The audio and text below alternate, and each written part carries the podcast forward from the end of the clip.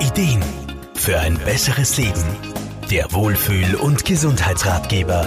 Wem kommt das bekannt vor? Hochmotiviert und mit viel Eifer startet man ein neues Projekt, wie zum Beispiel mehr Sport zu machen. Zu Beginn klappt das auch meistens sehr gut, bis dann der große Einbruch kommt und man letztendlich doch wieder alles hinwirft. Irma Frohmann? Gerade bei Vorhaben wie mehr Sport machen, vom Rauchen aufhören, Ernährung umstellen, ist es dem einen oder anderen nicht ganz so bewusst, dass es sich da schon oft um eine große Herausforderung handelt.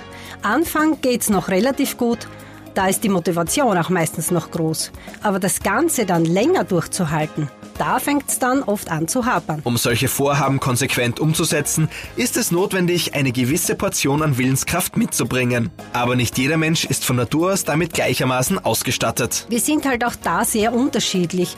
Da gibt es die Menschen, die sind von Haus aus in ihrer Persönlichkeit sehr ehrgeizig und willensstark. Und dann sind da eben diejenigen, die sich damit oft sehr schwer tun. Die gute Nachricht ist aber, auch Willensstärke kann man trainieren.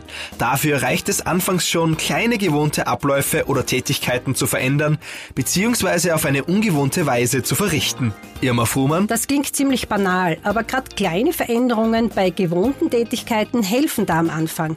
Und das kann alles Mögliche sein. Einmal mit der anderen Hand die Zähne putzen, eine Viertelstunde früher aufstehen, was auch immer.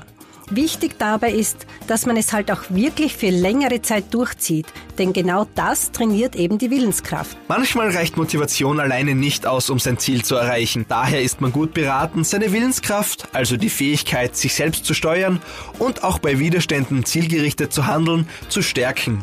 Auch wenn es schwierig ist und man dabei immer wieder seine Komfortzone verlassen muss, es zahlt sich auf jeden Fall aus. Markus Kropatsch, Serviceredaktion. Der Wohlfühl- und Gesundheitsratgeber. Jede Woche neu.